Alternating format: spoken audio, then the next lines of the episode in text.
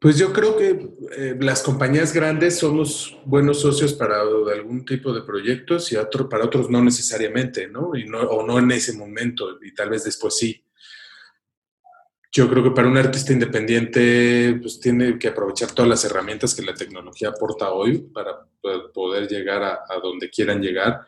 Y yo creo que acercarse a agregadores es la mejor manera.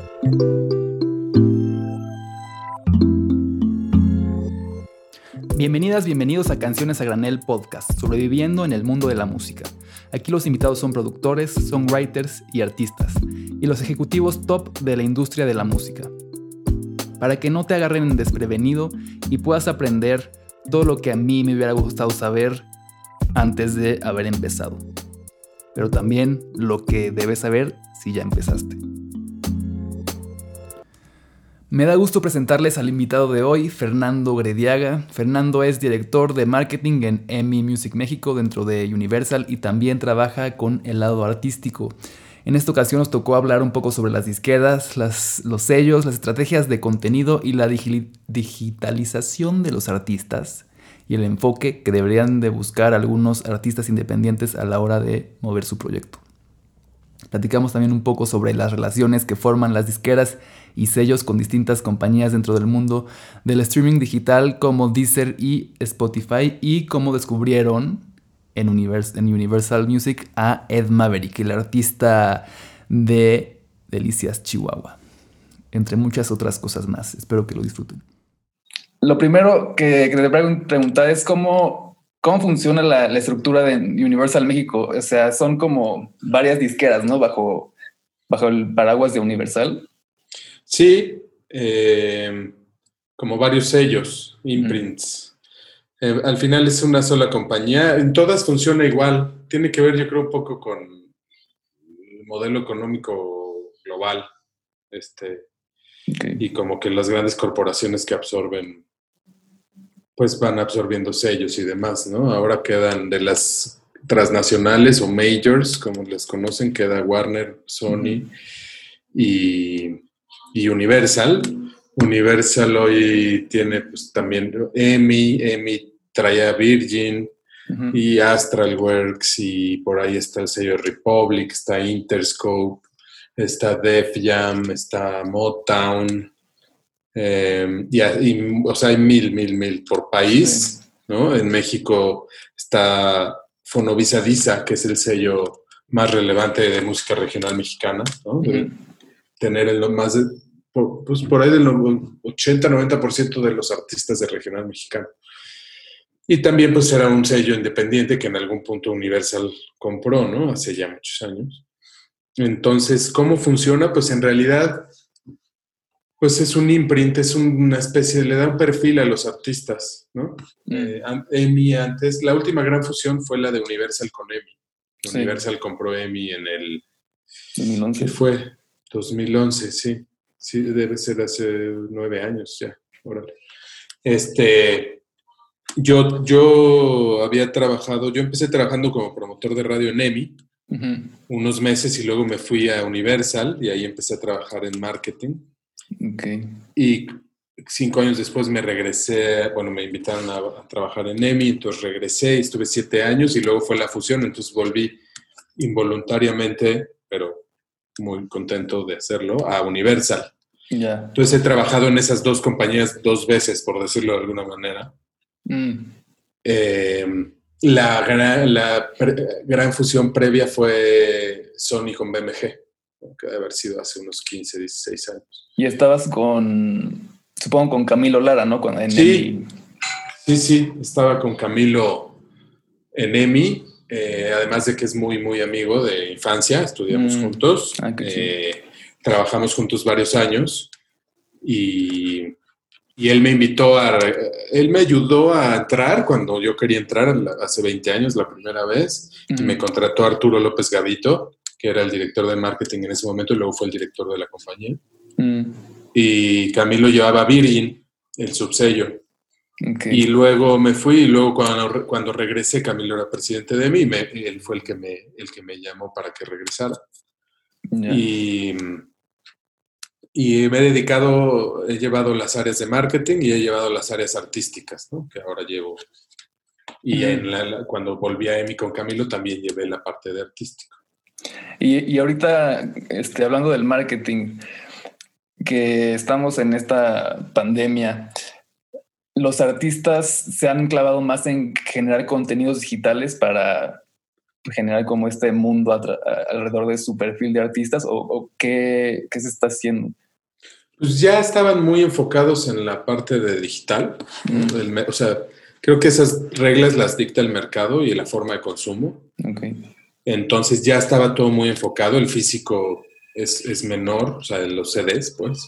Sí. Eh, es importante porque además es como que los artistas, o por lo menos muchos, o los que ya llevan una carrera más o menos larga, pues estaban acostumbrados a hacer una pieza que es un álbum y es un conjunto de canciones, ¿no? Y el orden, el arte, eh, tenía que ver con una pieza de arte, ¿no? Una obra de la que se desprendían sencillos de repente y se comercializaban de esa manera, pero la forma de consumo ha cambiado, la forma de hacer ya no no siempre haces un álbum, no te metes a grabar un álbum con un artista, de repente haces grupos de, canciones y que no todas necesariamente pues, son este, sencillos, ¿no? O sea, o la, o la canción que vas a apoyar comercialmente en términos de marketing, sino que algunas son pues más como para mostrar un aspecto del artista que el artista quiere mostrar, más allá de si se consume mucho o no.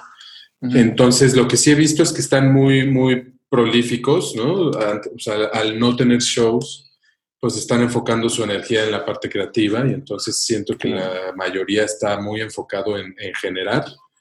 Mm. Y ahora hay que ver cómo como sus socios, ¿no? la realidad es que las disqueras pues, somos socios de los artistas, no, son, no somos así como antes que era, oh, ya me firmaron, ya me van a resolver la vida.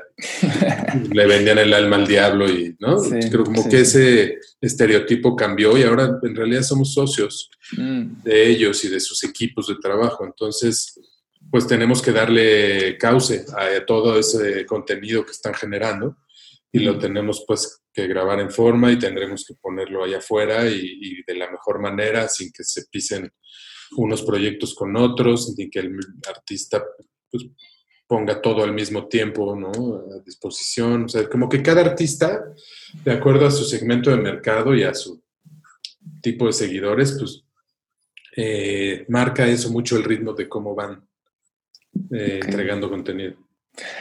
Y, en redes sociales, o sea, por ejemplo, Facebook, Instagram, como que la música se siente un tanto como un commodity, ¿no? Como una herramienta de marketing tanto para las plataformas, este, Instagram, Facebook, ¿no? O sea, una manera de traer más gente y que se quede más tiempo dentro de su, de su app.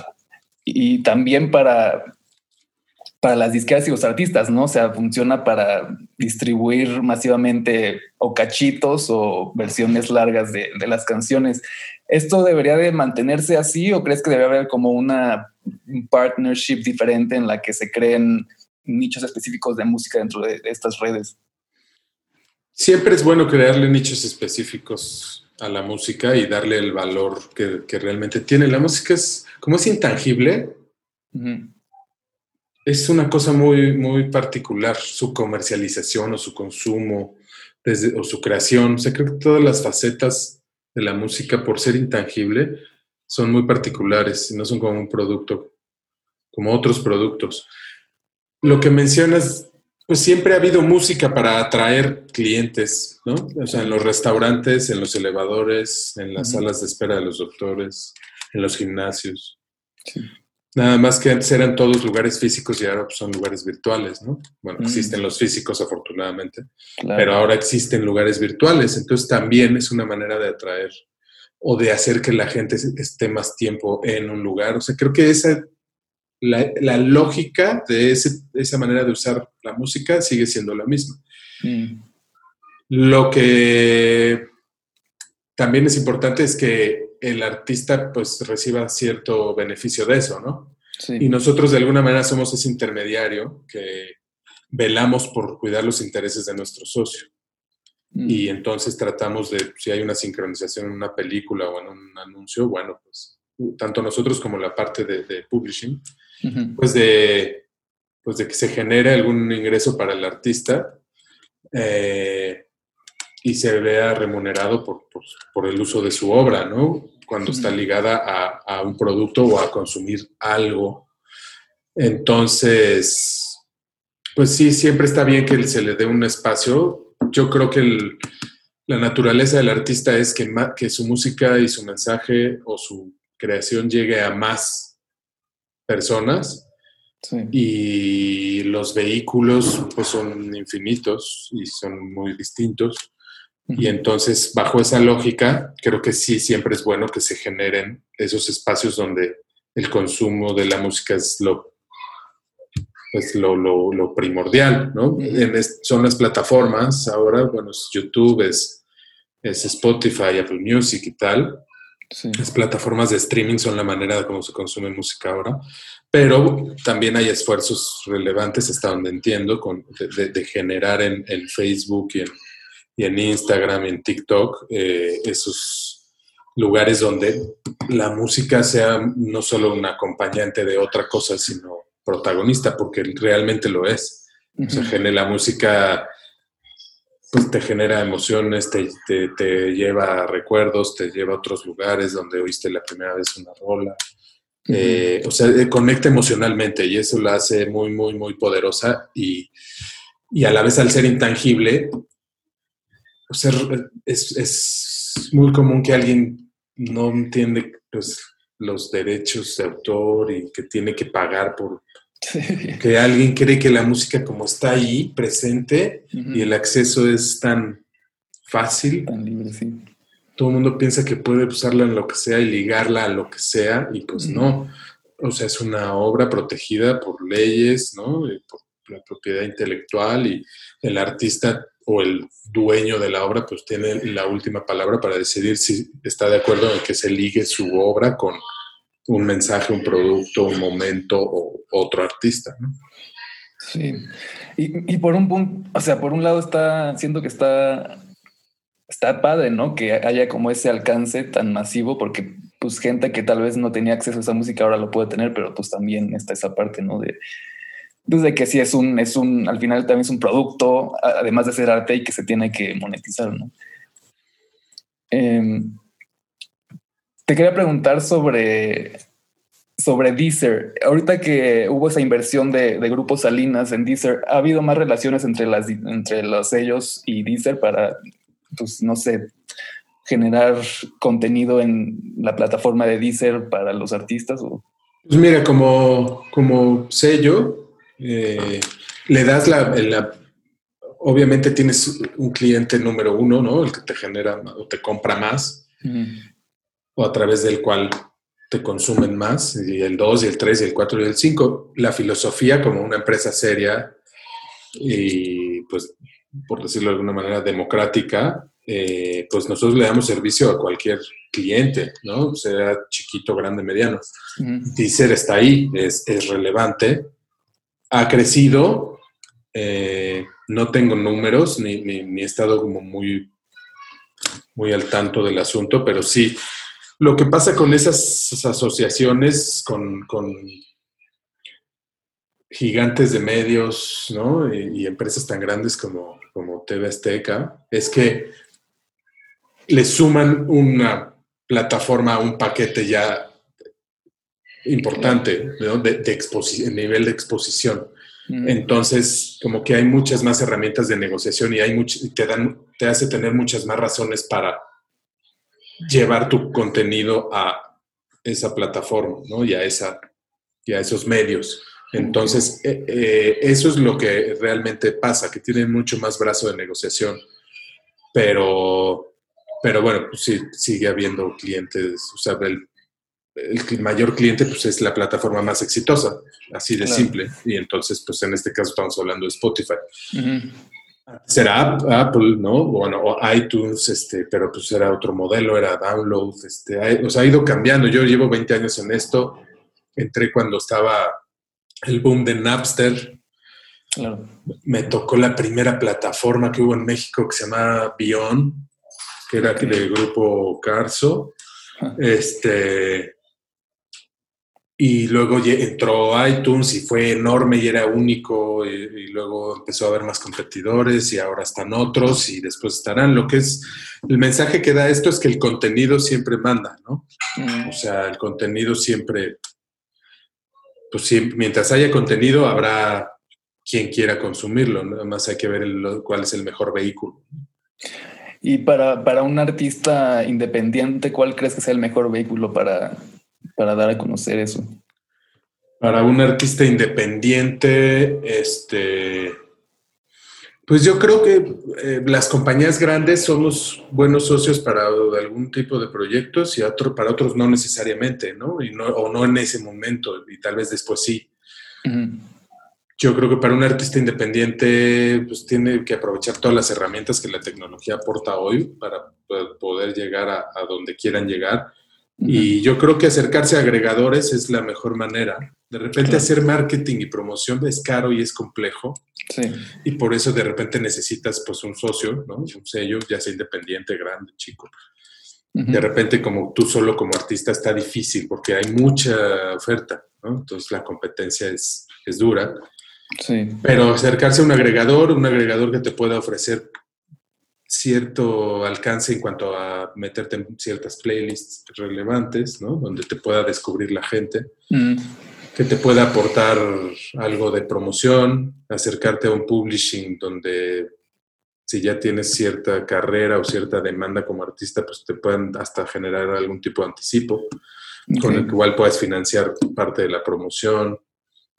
Estos tiempos son raros porque no hay shows, no hay presentaciones en vivo y eso para el artista es pues lo más importante.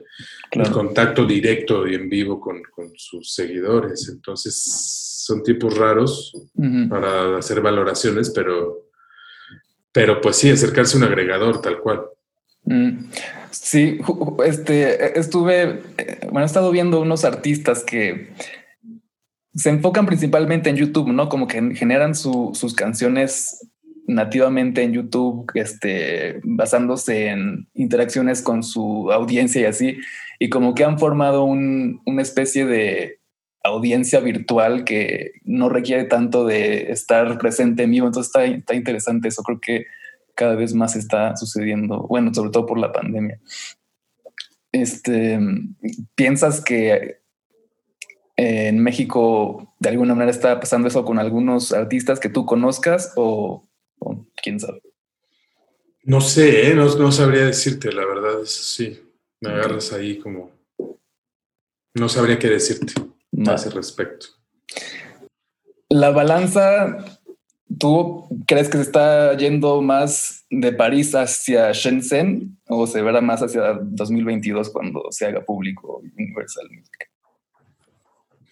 Hijo, no tengo la menor idea tampoco. Justo Justo es una de las preguntas que tengo pendientes por hacer internamente para ver cómo va a estar el asunto. Este, no, lo, no, lo tengo claro. La verdad es que son corporaciones tan grandes y conglomerados de empresas tan grandes que, pues, que, no, que no sepa dónde. O sea, no, no, no tengo claridad.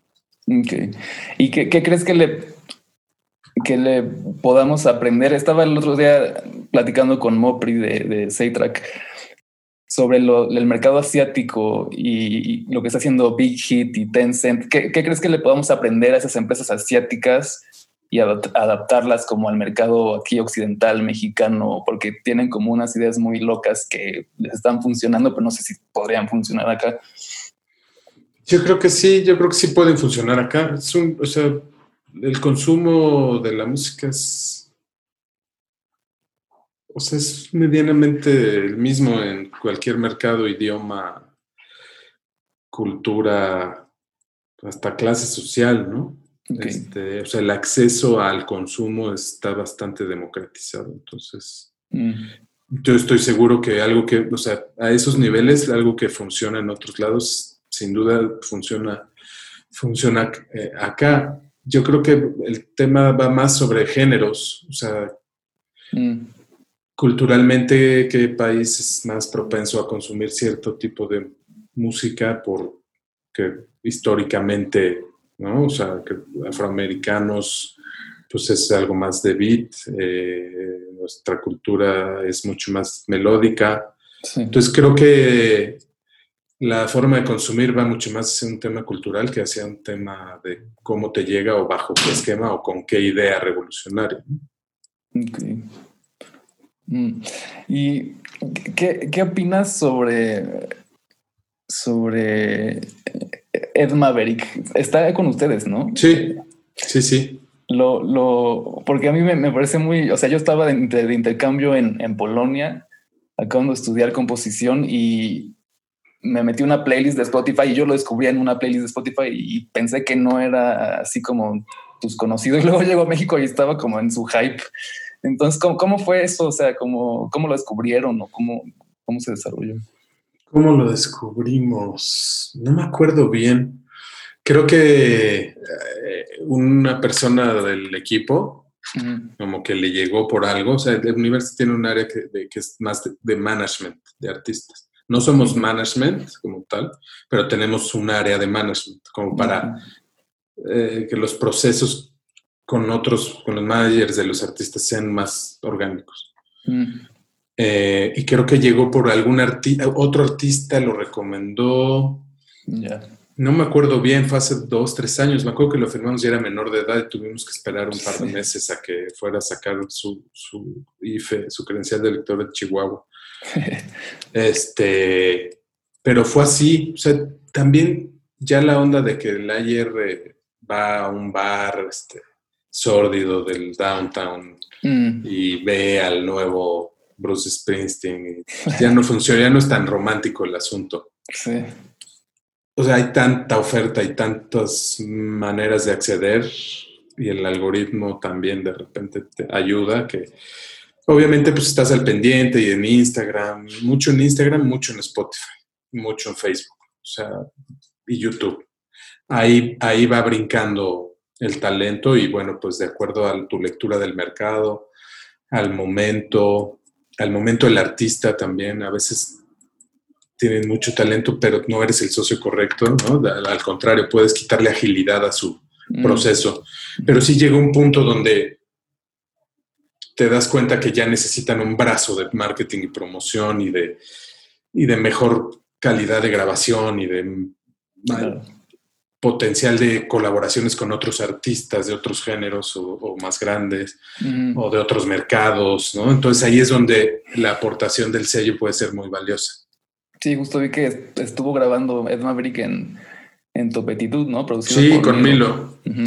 Sí, sí, sí, ahí fue todo un proceso de ya no hacer unas grabaciones caseras, como era todo lo que venía haciendo. Con caseras no me refiero a mala calidad, ni mucho menos, solo diferentes, ¿no? Ajá. Pero sí, ya fue como mucho más pro, pues otro tipo de presupuestos y, salió bastante bien. Y, es muy curioso porque grababa el álbum ahí, pero mientras grababa iba y venía de Chihuahua. Este, de repente grababa cosas en su casa y nos mandaba dos, tres rolas y, ay, quiero sacar esto. No, pues ok. O sea, y, entonces entre el lanzando el álbum también lanzábamos rolas. Pues cambió la manera de consumir y, el artista es el que mejor conoce a su, mercado. Entonces ahí como compañía tienes que respetar mucho la lectura que él pueda tener y aportar hasta donde tú quieras aportar o puedas. Pero la última palabra siempre es del artista porque él es el que va a poner la cara. Claro. Y, tiene que defender. Sí. Y, a la hora de, conocer su audiencia, supongo que ustedes también se involucran en toda esta parte de analíticas y de datos, ¿no? Este, para ver cómo más como algorítmicamente cómo funciona. Sí, ahora ya, pues digo, hay una junta semanal de, análisis de datos, ¿no? ya todo es, es mucho menos empírico. Sí es difícil con la música porque es una cuestión de conexión emocional. Claro. Con las audiencias, pero aún así, pues sí, eh, la, manera de consumir y las plataformas arrojan información. Las plataformas y las redes sociales y arrojan información que cruzada con tu conocimiento del mercado, el momento, tu instinto, y las decisiones del artista y su equipo cercano te hacen tomar una decisión. Nunca tomamos decisiones solo por números. Eh, ¿no? No, no, no, no estamos vendiendo un celular o una pasta de dientes. O, o sea, es un ser vivo con momentos, con emociones, es arte, ¿no? es una cuestión de percepción. Entonces no hay manera de tomar decisiones solo con, con números. Tienes siempre que tomar en cuenta tu, tu feeling y el de, del artista y el de muchos involucrados. mm. Em, pues últimas preguntas, bueno, secciones de preguntas. La primera sección es como, bueno, nada más es una pregunta a la medida que te quería hacer porque me acuerdo que fuimos al concierto de Radiohead y estabas ahí. Ah, sí. Entonces la pregunta es, si pudieras escoger entre, entre Radiohead y Pink Floyd y nada más quedarte con uno, ¿cuál, ¿con cuál te quedarías? Órale. Changos. Está muy difícil. Sí, está. No se puede mitad y mitad. o sea, me quedo con Radiohead hasta. De, de cero. O sea, del. eh, del My Iron Long EP al Key Day. Ok. Y me quedo con Pink Floyd hasta. hasta. The Wall, Ok. Ok. creo. Ok. Tuve que bueno. escoger mitad y mitad. mitad de mitad, perfecto. Eh, ahora sí, últimas, últimas preguntas que les pregunto. Estas son las que pregunto a todos los, los invitados. Si pudieras viajar a una época en el pasado, ¿a qué época viajarías y a quién te gustaría conocer? Eh, o sea, los locos setentas. Digo, nací en los setentas, pero 76. Mm, O sea, me hubiera gustado ser joven en los setentas. ok. Este. Me hubiera gustado conocer a tu abuelo para que me explique. Para Sí, que me explicara. Para que me explicara qué pasó ahí. Demasiados enigmas. Eh, ¿Sabes qué? Eh, me hubiera gustado los setentas, más que por otra cosa, me hubiera gustado vivir ese, ese México, esa Ciudad de México en particular. Mm. Eh, el como que esa parte del final del- de la etapa del, del llamado milagro mexicano, ¿no? Sí. este, cuando el país recibía un chingo de lana de todas las cosas que había vendido a, a- a los países que participaron en la Segunda Guerra Mundial, ¿no? Y que les vendió a crédito, entonces de repente empezaban a llegar carretadas de dinero y era un país en boga y como, Ok. como, pues que parecía que iba para otro lado y de repente se acabó eso, esas remesas, y ahí empezó el desastre. O sea, ahí empezó la devaluación del dólar. O sea, ahí empieza el verdadero desastre. Mm. Entonces, pues, digo, tú más, pero, bueno, no tú menos porque eres más joven, pero pues somos una generación criada en la crisis. Sí. Y me hubiera gustado ver cómo era Antes. esta ciudad cuando había nociones de, futuro, de un futuro decente.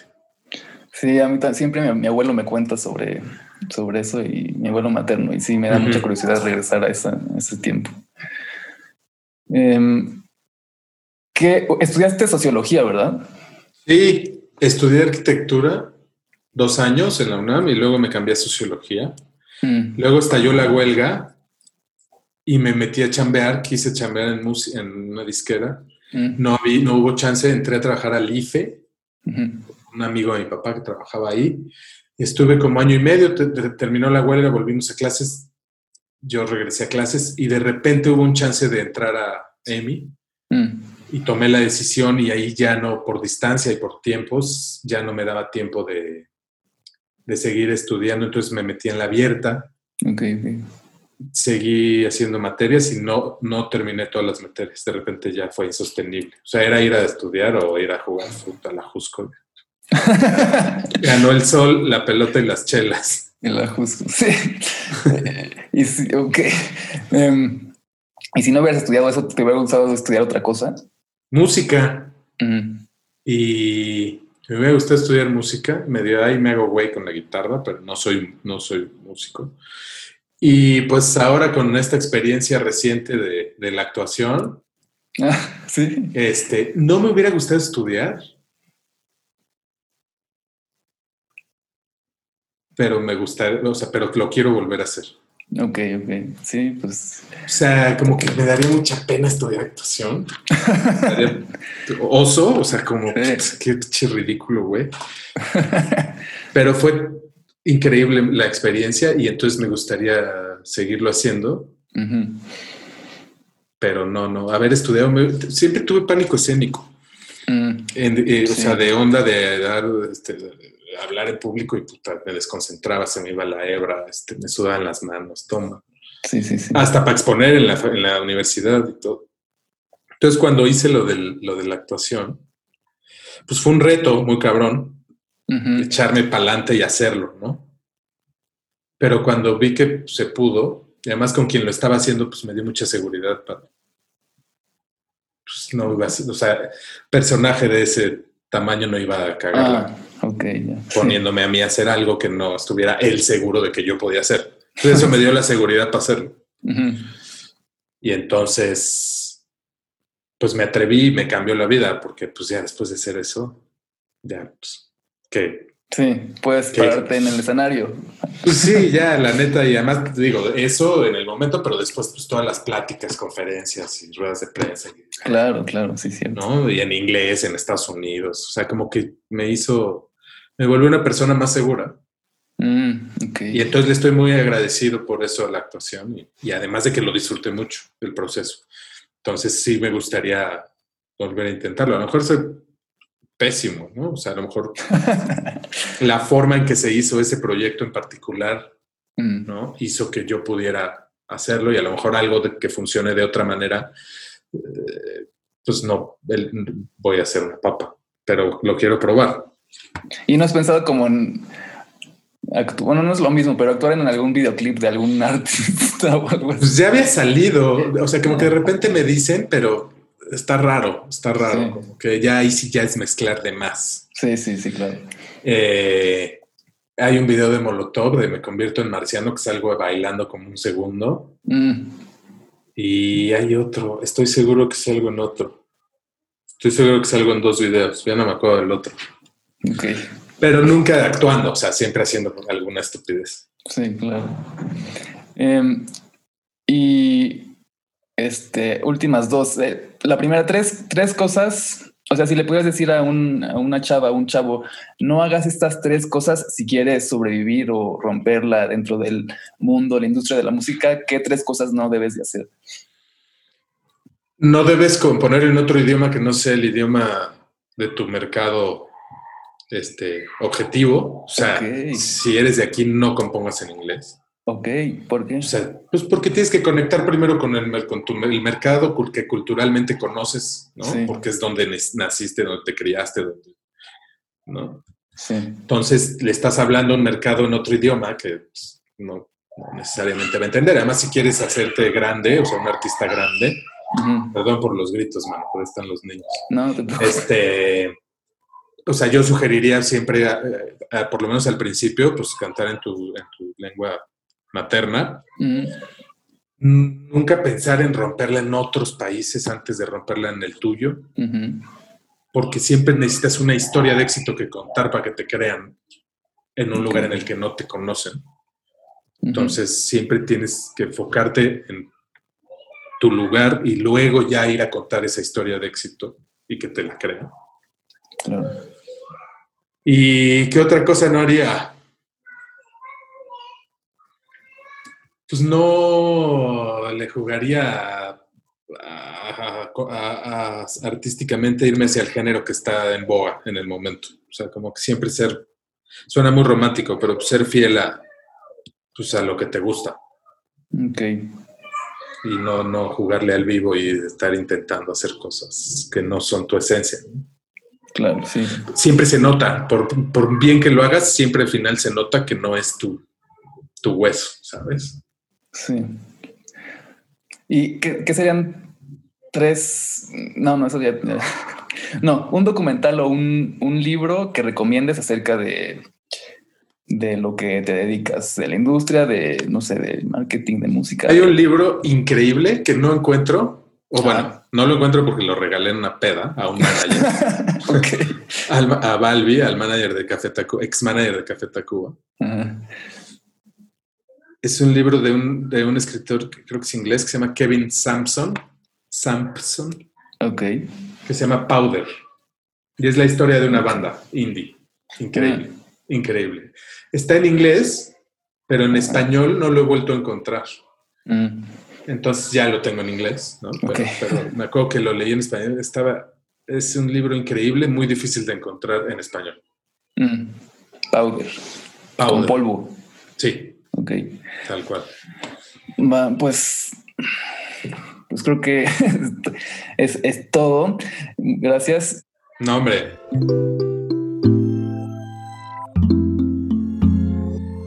Recuerdo que me pueden seguir en Instagram como arroba Mateo bajo y en Facebook como Mateo Cuarón. Y no se pierdan la próxima semana el episodio que tenemos esta vez en inglés con el productor de Nashville, Austin Cannon, que ha producido a varios artistas allá en Nashville, Tennessee. Estuvo bastante interesante la plática.